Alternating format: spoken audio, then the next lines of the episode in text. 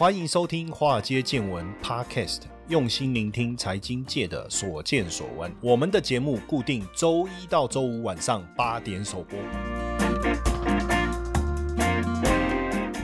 股票市场千奇百怪，见怪不怪。大家好，我是古怪教授谢承彦哈。啊，今天来聊一下哈，因为电动车产业最近表现还不错哈。那当然也有一些股票也有受惠到整个电动车产业的发展。我们今天来聊两档股票，一个是明基材，一个是正信。当然不是要推荐这个股票的意思，而是说透过今天的一个节目内容，也让大家去了解到说，哦，实际上电动车产业真的是全面性的发展哦，而且这是。发展的过程中，有一些公司可能过去我们不认为它是跟电动车产业的发展有关，但实际上，哎，是有的哈。比如说，我们先来聊一下这个明基彩哈，明基彩它做什么？它是做偏光板的哈，做偏光板。当然，最近我们看它的这个营收表现啊，相当好哈，尤其是在六月啊，这个营收的一个成长力道啊，非常的好哦。不管是月增率，月增率就是六月跟五月比哦，还是年增率。就是今年的六月跟去年的六月比，整体来看表现都不错，也创下了单月的历史的一个记录哦。那当然，这个偏光板大家会觉得说，这不是跟面板有关吗？哦，怎么突然之间会跟电动车有关呢？当然，我们慢慢来聊哈，慢慢来聊。基本上哦，面板产业确实相对来讲哈，确实比较容易受到景气的一个影响哦。那明基材是做面板材料起家的哈，是明基友达集团当中。营收规模最小的公司，以这个友达的营收来讲，大概是两千四百亿、两千五百亿，可是明基才只有一百五十亿左右，整个占比不到一成哦，整个占比不到一成。但是呢，如果以毛利率来看，哦，明基材的毛利率将近百分之二十，跟友达的不到百分之一，或者是嘉士达百分之十四，达方的百分之十七比起来，哦，哎，就好非常多哦，好非常多。当然，明基材呃这几年会。串起来啊，主要也是在十年前，哦，明基集团的创办人李坤耀去找这个陈建志哦接掌明基彩来来讨论哦。从那个时候来看，十年前台湾的面板厂哦，这个仅次于南韩。在说实在的，台湾的面板产业在十十几年前也是呼风唤雨啊。说实在话了哈，但是后来中国的政府的一个补贴，整个不止台湾啊，连韩国的面板的供应链都。受到很大的冲击哦，尤其是在关键原料的部分呢，受到的影响都特别的大。当然，有些公司坚守原本自己熟悉的领域嘛，但是明基材就用比较灵活的一个态度去面对产业的变化哦，因为它是强项，因为偏光偏光板就是偏光材料啊，所以膜膜膜就是面膜那个膜了哦，膜材这个部分就是它的强项哦，那它不能从这个地方开始去做斜杠，就变得很重要。有人愿意，有人不愿意嘛哦，但实际。上不管你隐讲隐形眼镜也好啊，纺织啊，或者是电动车里面的应用材料也好，实际上它的技术对明基材来讲都不难，嗯，也不能讲不难了，至少呃要跨到那个区块去是有机会的哦。其中在电动车里面就是电池的这个隔离膜。哦，就是电池的隔离膜。目前明基材是台湾唯一拥有电池隔离膜产能的公司啊，跟美国跟日本算是三强鼎立啊。那当然，这个未来还有包括储能电池这一块的应用，整个产能可能还有大幅成长的空间哦。那不止隔离膜啊，包括隐形眼镜哦，明基材斜杠隐形眼镜，它的产品什么美若康，我不知道大家大家有没有戴过哈？就是呃，目前是台湾唯一细水胶的技术哦，薄薄的隐形眼镜，同时具有清水和透氧的效果哦，还有这个花色哈，可以让你选哈，所以我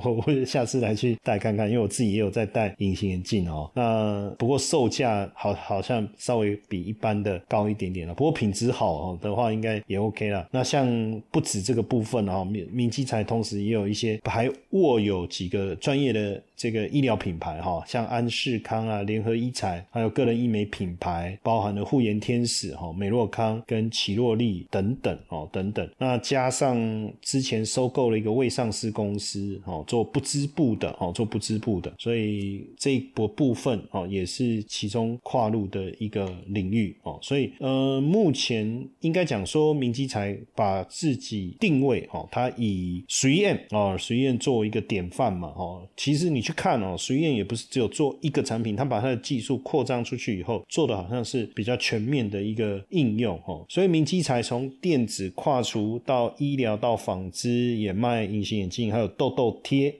这个原本是这这是面面板的偏光板哦，做了一个大转型。当然，因为他们的董事长陈建是本身就是学化工出身的嘛，所以能够跨业去扩张，其实对他来讲，我想也不是那么难的事情了哈。那他加入明基集团以后，其实过去几个景气循环，他也都有参与到。对他来讲，怎么样去做体质的调整，去面对景气的变化，对他来讲，并不是一件。难事，或是他要去面对的一个新的任务哈。那也因为市场的大起大落，他也看到电子产业其实很容易受到消费的影响嘛。景气好的时候业绩大好，景气不好的时候整个掉下来，呃，没人理你哦。你你看那个抢面板的时候，跟大家都不要的时候，那个市况的落差有多大？所以他早就已经被训练出一个很强的心脏跟观察市场的习惯。所以当他有这样的一个想法，也被赋予这样的任务的时候呢，他就以偏光板面。板偏光板这个膜材，偏光膜材，我刚才讲那个膜面膜那个膜材哈为基础，就开始发展斜杠的模式哦。从我们讲的偏光材料哦，到纺织机能膜、电池的隔离膜、痘痘贴、纱布、隐形眼镜哦，还有保养品等等，这都是它斜杠发展的模式哈。而且他这个接受访问的时候，就陈陈明基材的陈陈建志董事长哈，他就说他有读一本书哈，叫做《生态系竞争》。策略重新定义价值结构，在转型中便是正确的赛局，掌握策略工具，赢得先机。好，这本书的书名怎么那么长？书名取这么长干什么？不过真正应该就是生态系的竞争策略了。哦，怎么样去赢得先机？所以他说他推为什么他看这本书也提到这本书，就是训练自己观察力。在书里面提到你怎么样去转型哦，然后掌握策略，赢得先机就变很重要哈。他也提到手机啊，你看以前 Nokia 哇多厉害啊，强调。通讯，那可是到了 Apple 手机变成一个平台，然后不断的变化，到现在大家人人离不开这个手机哦，人人离不开手机，所以从光碟片起家哦，真的，然后转型到做偏光板，持续的一个转型到隐形眼镜市场。如果要讲这个隐形眼镜，搞不好很多人还不晓得哈。但是最早就像我刚我我我之前曾经在。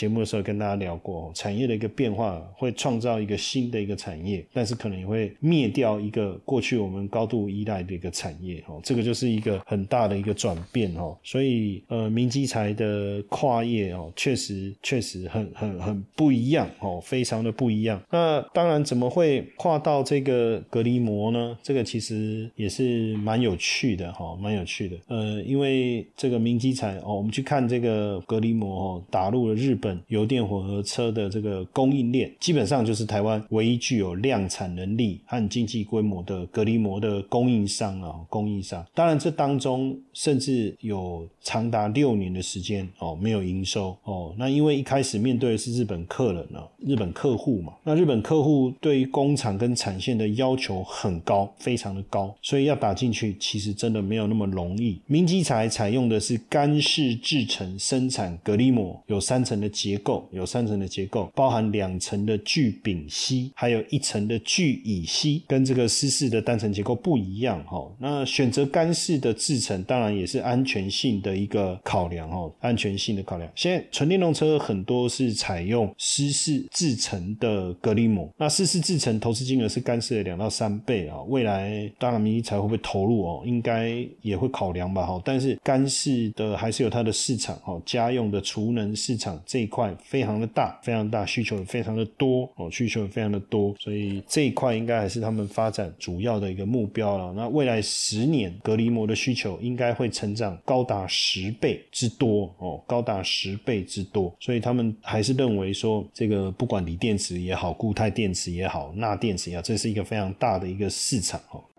AI 时代来临，取代人类工作模式；ESG 趋势改变全球生活形态；ETF 狂潮重塑金融投资结构。三大改变如何影响投资趋势？善用新金融工具，跟上时代潮流，创造财富，累积财富。古怪教授邀请您七月二十七号来参加创富公益讲座——新金融投资交流会，有下午场、晚上场，现场提供精致茶点，门票三百元。将全数捐助公益，欢迎一起与台北长青福人社以公益回馈社会，为世界创造希望。报名活动记得加入赖 OA 好友，搜寻小老鼠 iu 一七八，输入关键字 R I C H Rich，或者点选资讯栏网址，赶快来报名哦。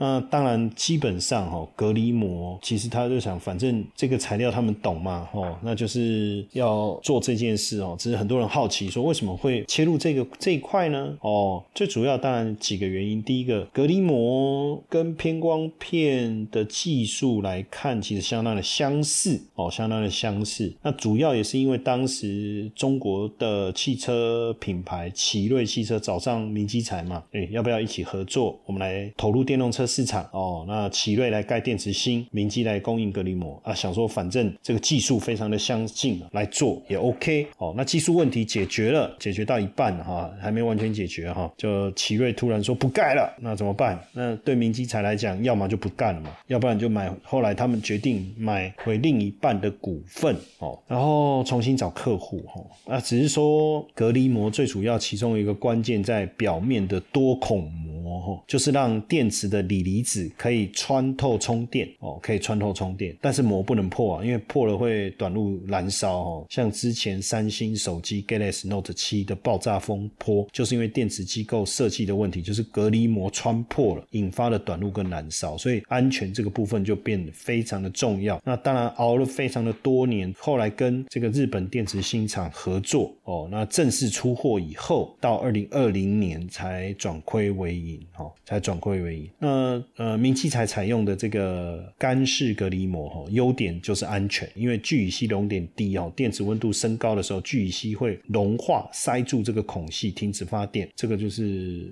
变得非常非常的重要哈。那当然，现在电池的一个需求持续的一个增温啊，应该也有助于这个明基材在这个方面的一个发展哈。所以这也是为什么我们看到在电动车概念股当中啊，其中一档我们我们讲到电池的时候，我们。会讲到明基材的一个主要原因了哈，那再来我们来聊一下这个振兴哈，振兴是做轮胎，大家都知道哈，但为什么突然之间把它跟电动车之间拉的这么紧密哦？最主要原因是因为振兴打入电动车厂比亚迪原厂胎的供应哦，原厂胎的供应，近期已经打入 B N W 落地胎了哈，那又拿下比亚迪的电动车原厂车胎，这在台厂是首例哦，这这在台厂是首例哈，当然未来振兴拿下了比亚迪原厂胎的订单之后，哦，也持续要切入其他国际大厂的电动车的车胎的供应链，哦，所以不容易。那当然。呃，成为这个比亚迪原厂胎的供应商啊，也打入 B N W 啊。那未来可能包含小鹏这个，其实 A M 市场哦，就是 After Market，就是售后维修服务这一块，其实特斯拉本来就有在合作了哈。现在只是说打入原厂胎的话，占比如果持续的一个攀升啊，那可能会改变台厂轮胎在国际市场的一个地位，从配角变成主角哦，从配角变成主角。那振兴为什么能够成为各大厂的落地胎？就原厂胎啦，就是你车子买了哦，它原本配备在车身上面的轮胎，那个叫落地胎哦。就你买这一台新车，原本就装好的轮胎叫落地胎，那这个就代表已经通过原厂的考验了。最主要的包含了他们的这个车胎的设计花纹也获得德国红点的肯定哦，德国红点的的肯定啊。呃，包含了 B N W 的一系列的落地胎，用的也是正新的 Maxis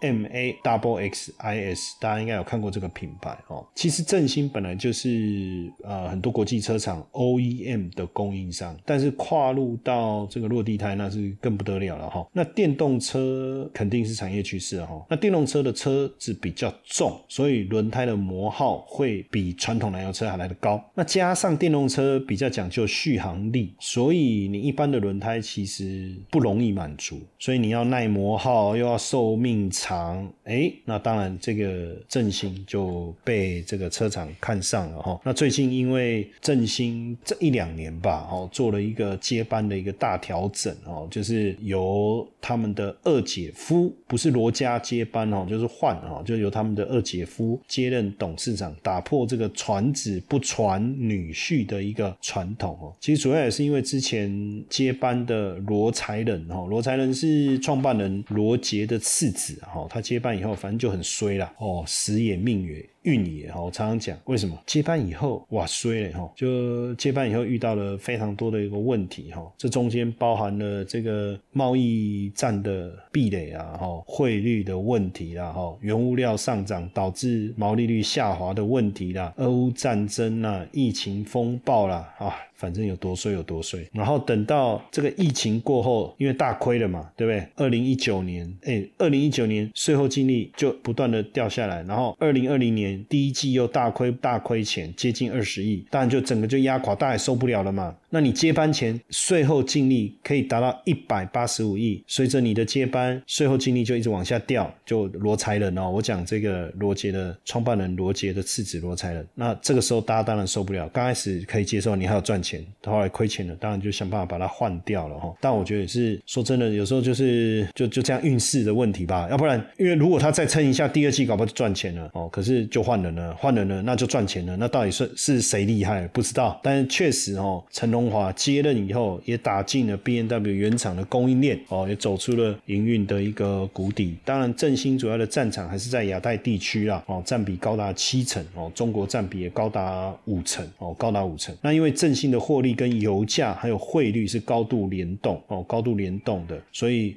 汇率一定会产生影响，所以不管是去注意呃去调整团队啦，还是调整你的成本结构啦，这些都有必要哦，都有必要。当然，这个振兴突破了先天的限制哦，那要升为全球前十大轮胎厂，这个过程确实缔造了 MIT 的传奇，就 Made in Taiwan 哦这个传奇。那当然，未来除了我们刚才讲比亚迪、B N W 哦，还有各大车厂福特。日产、福斯哦，包括中国的新能源车，不管是小鹏啊、广汽啦等等哦。的合作，那应该对它整个营运发展会有更多正面的加持，正面的加持。那品牌的塑造变得很重要啊，因为刚开始进军美国市场的时候啊，振兴就是叫 Jane 实际上这个从中文翻过来的英文名，其实往往念起来蛮蛮蛮蛮拗口的啦，对不对？哦，所以一九八九年，其实振兴就在美国发表了 Maxis 这个品牌的轮胎，作为国际形象的一个。出发作为国际形象的出发，而且他们也积极的赞助美国职棒啊、澳洲网球公开赛啊，还是这个英超。哦，这个足球俱乐部啊，哦，世界越野机车锦标赛等等啊，就是为了打造这个专业、优秀、受到信任的一个形象。所以，一个品牌跟这些职业运动赛事合作，其实是一个品牌形象非常重要的营造哦，重要的一个营造。呃在整个过程中，品牌形象就是年轻、健康哦，充满力与美。所以，它也跟登山车啦、越野车、沙滩车作为运动赞助的一个主轴哦，而且在赛事当中拿到冠军哦，别人会去注意到，哎，你是用什么品牌的轮胎哦？那也因为这样子哦，就把整个品牌形象大幅度的一个提升哦，大幅度的提升。那现在因为就这个电动车的用车习惯来讲哦，那耐用耐操的的车胎啊变得非常的重要，所以这一块对振兴的马吉斯 Macy's Macy's 哦，就马吉斯轮胎哦，应该会带来很大的一个帮助。那马吉斯轮胎也。连续三年，哈，由德国权威媒体评选为最受欢迎的登山车轮胎品牌，哈，Best Tire Brand，广受好评啊，哈，也被很多的顶尖车队或是冠军车手所选用，所选用。那最近也看到一个讯息，就是振兴。也跟这个台化还有福茂合作哦，用海洋渔业就是回收海洋渔业为原料的环保耐溶帘布来做自行车轮胎，算是呃把废弃渔网，简单讲就是把那个废弃的渔网啊转换成高性能的轮胎材料，也算是加入了爱护地球的行列啦。所以未来如果你使用这个振兴的轮胎，应该也算是一起加入环保的行列吧，对不对？吼，那当然看到台湾的品牌在国际市场发光发热，也是我们非常开心的事情。那如果在台股这一个部分呢，哦，本身你有兴趣，也有在追踪的话，哦，也欢迎大家加入我的台股观察室的。这个赖好友哦，你只要搜寻小老鼠 GP 五二零，小老鼠 GP 五二零，每天我们也会针对台股市场的一个这个展望哦，提供相当好的一些讯息来供大家做参考。嘿，各位铁粉们，如果喜欢华尔街见闻，请大家多多按下分享键，让更多人能听到我们用心制作的节目。你们的一个小动作，是支持我们节目持续下去的原动力哦，快去分享吧！